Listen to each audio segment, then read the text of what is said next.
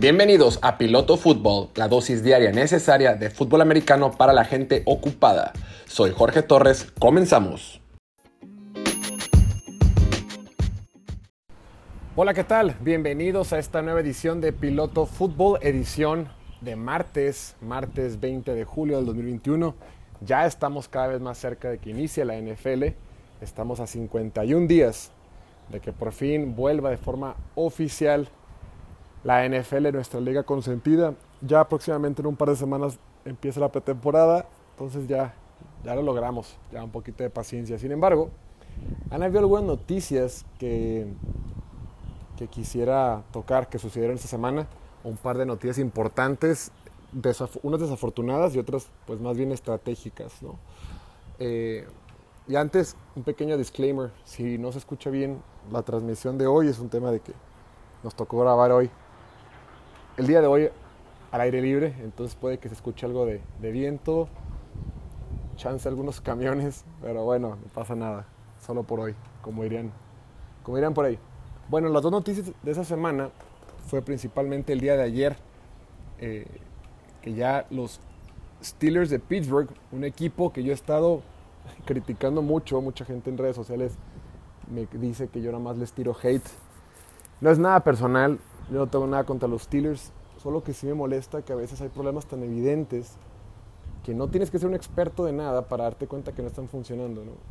Y yo sí creo, cada vez me doy cuenta que estos general managers de repente les entra un tema de ego, les entra un tema de urgencia. Recordemos que los general managers por lo general no tienen contratos a largo plazo. Muchas decisiones las toman no en pro del equipo, sino en pro de su eh, estatus personal. Uno como general manager son gente arriba de 45 años, 50, 60 años, son gente que ya quiere estabilidad de vida.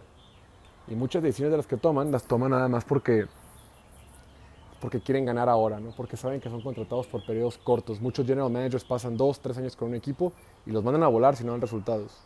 Son pocos los general managers de la liga que toman decisiones a largo plazo, que tienen una buena relación con el dueño y les permite tomar decisiones a largo plazo.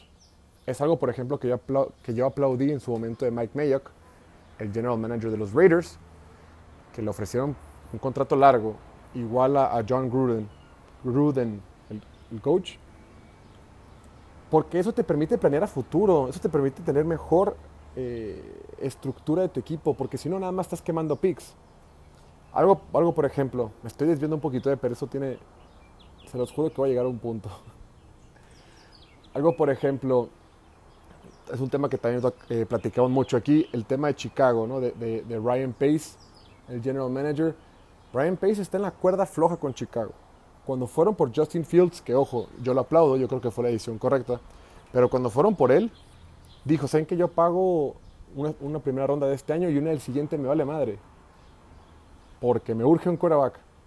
Y si el que tengo no me funciona o el que drafteo no me funciona, no importa, porque yo para el siguiente año ya ni voy a estar aquí porque ha tenido varios años malos, porque seleccionó a Mitchell Trubisky hace unos cuantos años y hizo una estupidez, ¿no? Entonces, muchas decisiones, muchas decisiones son hasta cierto punto ilógicas, pero ellos dicen, no vale madre, yo quiero ganar ahorita. Entonces, en el caso puntual de Steelers, yo sí creo que hay un tema delicado en su línea ofensiva. Yo sí creo que hay un tema preocupante en el caso de Big Ben. Yo creo que ya está claramente en la etapa final de su carrera. No es lo mismo con otros quarterbacks como Aaron Rodgers, que también ya están en sus 30 y varios, pero llegan sanos, están jugando un nivel de élite, no tienen problemas fuera del campo, problemas reales, problemas de ley, problemas de broncas. Lo de Rodgers es un tema meramente pues, deportivo, ¿no? Entonces, ya empiezan las lesiones y yo sí veo decadencia en el juego del Big Ben. Yo sí veo que en las últimas 17 temporadas, solo ha jugado 4 completas. 4. Entonces, son esas áreas que yo a veces no entiendo por qué. Ahí está el camión. Ahí va el camión. Dale, papá. Bueno, es parte de la experiencia piloto fútbol.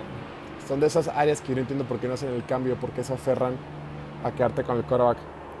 Que ya está en edad avanzada. Pero bueno, Entonces, no es nada personal contra los Steelers fans, no es nada personal contra el equipo de Pittsburgh, es nada más que no entiendo. Y muchas veces me puede decir, oye, ¿tú qué sabes? Kevin Colbert, el general manager, sabe mucho más que tú. Sí, claro, sabe mucho más que yo, pero a veces tiene que tomar decisiones que no tomaría si no tuviera tanta presión. Pero bueno, con este pequeño preámbulo o largo preámbulo, Steelers se trajo por un año al edge rusher de Chargers, Melvin Ingram. Melvin Ingram, que es un jugador que tiene 32 años, ya está entrando en la etapa final de su carrera. Siempre, bueno, durante sus últimos años jugó del lado opuesto a Joey Bosa y fue los años más productivos que tuvo. Fue seleccionado al Pro Bowl en el, 17, 18 y 19. Es talentoso. El año pasado tuvo lesión y no tuvo sacks. Pero no puedes juzgar su, Tuvo dos lesiones. No puedes juzgar su carrera ni lo que sea que vaya a aportar con Pittsburgh por el año pasado. Simplemente estuvo lesionado. Pero siempre ha aportado y juzgarlo meramente por sus sacks es, es, incorrecto, por decirlo menos. Está mal. Eh, si lo ves jugar, sí te aporta mucho más también el juego por tierra, eh, mucho juego de sacrificio y es un gran jugador y, mucho, y los, jugadores de la NFL en la liga lo, respetan. Entonces, muchos pensarían que es la, respuesta natural, ¿no? Va a ser el, suplente obvio ante la salida de Bud Dupree. Bud Dupree que este año salió, bueno, recientemente salió el equipo de Tennessee. Eh, pero la respuesta es no, ¿no? No va a ser, no va a ser el sustituto natural. El que entra como sustituto es el jugador de segundo año, Alex Highsmith, que es ahorita, hoy por hoy es titular. El rol que tiene Ingram es para darle profundidad a la defensiva de Pittsburgh. Porque Pittsburgh, si ves su defensiva, es una defensiva top 3, top, 4. Si cumple con su potencial, puede terminar como la mejor defensiva de la liga. Junto con Broncos, junto con Indianapolis, junto con Rams, junto con Washington ¿no? y otras. Pittsburgh es de las mejores defensivas y tienen un montón de nivel en, las tres, en los tres niveles de la defensiva. Eh, TJ, digo, empiezas con, empiezas con TJ Watt, ¿no? TJ Watt, Cameron Hayward, continúas en los linebackers con Devin Bush eh, y cierras eh, tu perímetro con Minka Fitzpatrick y Joe Hayden, ¿no? Entonces, donde me lo pongas siempre tienen, tienen, tienen gran nivel. Y Melvin Ingram, pues viene a darle, viene a darle no, no, agregar talento, aunque sí lo tenga, viene a agregar profundidad en el roster. Yo lo veo jugando 10, 15 jugadas por partido, pero pues siendo de alto impacto, ¿no? En, downs importantes. Entonces creo que fue una buena movida. Steelers va a recaer fuertísimo este año en su defensiva, porque no tienen línea ofensiva. Y su quarterback se puede lesionar. Y ojo, si se llega a lesionar su quarterback, pues ya estamos en, en super aprietos. Pero sí, por lo pronto creo que la movida de Melvin Ingram es la correcta. Es solo por un año, es un contrato de bajo riesgo. Mm, vamos a ver cómo funciona, pero de entrada creo que fue una movida inteligente por parte de Kevin Colbert. Yo insisto y escribí, escribí por ahí en el, en el blog. Muy bien, pero que ya se preocupe por la línea ofensiva. Y la otra noticia, y esta noticia surgió hoy en la mañana, nos despertamos, bueno, los que nos despertamos un poquito más tarde el día de hoy, con la mala noticia de que Cam, Cam Akers, el corredor de, Rams, pues sufrió una, lesión de Aquiles, del talón de Aquiles, y estará fuera por el resto de la temporada. Este jugador de segundo año que mostró grandes aptitudes en su temporada de novato el año pasado, quien pintaba para ser el titular, para ser el, el, quien llevar la carga ofensiva del equipo de Rams en el juego terrestre, pues está, está lesionado y va a estar fuera va a estar fuera. Y aquí lo importante es analizar a quién van a, a, quién van a tener, qué opciones tiene, ¿no? De entrada, de entrada en su en el propio equipo de, Rams, las opciones que hay ahorita es Daryl Henderson, ¿no? que ya tiene experiencia, que es como el, suplente natural, el que vamos a ver eh, las próximas. Al que, el candidato que sea el, que lleve la carga del equipo. Está Xavier Jones, ¿no? Jake Funk y por último, Raymond, Kelly. Entonces, la otra opción es que busquen agencia libre, pero a mí lo que más me hace sentido es que se vayan con alguien de casa. Esos jugadores que están en agencia libre, pues hay algunas opciones. que podrían tomar. Eh, puede ser alguien como Duke Johnson, Livion Bell, Adrian Peterson, eh, Devontae Freeman, Chris Thompson, ¿no? Bo Scarborough. No sé, tampoco, tampoco es que haya muchas opciones ahí eh, disponibles. Entonces, parece que la opción va a ser eh, Henderson, pero sobre el tiempo le van a dar un poquito más de, de opción a Xavier Jones. Xavier Jones, que fue un undrafted free agent el año pasado, hizo cosas importantes y como que ahí la gente lo, lo, pues se habla muy bien de él. Después de, después de ahí, el Jake Funk, el otro corredor, que fue corredor de séptima ronda, no va a pasar nada con él. Yo creo que a lo mucho va a quedar en el roster. Y pues Raymond Kelly es la opción menos obvia. Entonces las opciones claras son Daryl Henderson y Xavier Jones. En la agencia libre no veo como opción. Estuve leyendo en la mañana algo de Twitter. La gente quiere que regrese Todd Gurley. O creo que puede ser buen momento para Todd Gurley. Y a veces digo yo, a ver, esto no tiene nada de sentido. ¿Cómo van a ir por Todd Gurley? O sea, ya lo tuvieron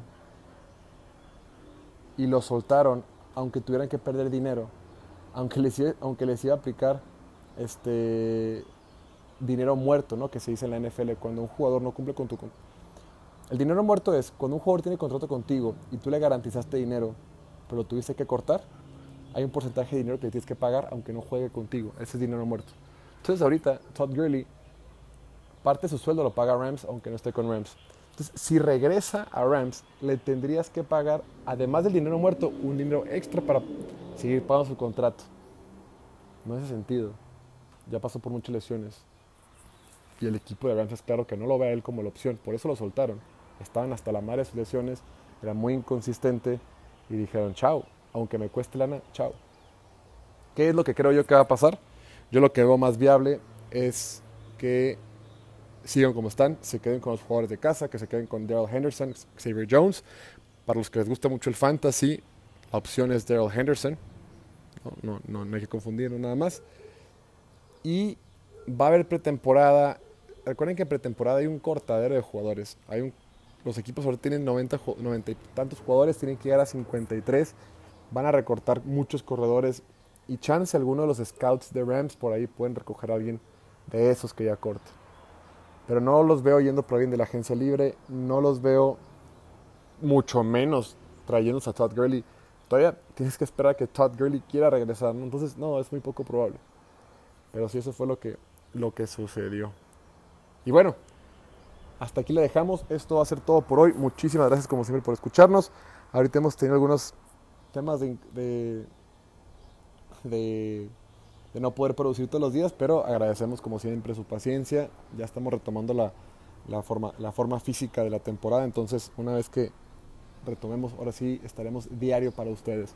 Muchísimas gracias como siempre, usen cubrebocas, lávense las manos, vacúnense, vacúnense si pueden, no sean como Cole Beasley y nada, chao.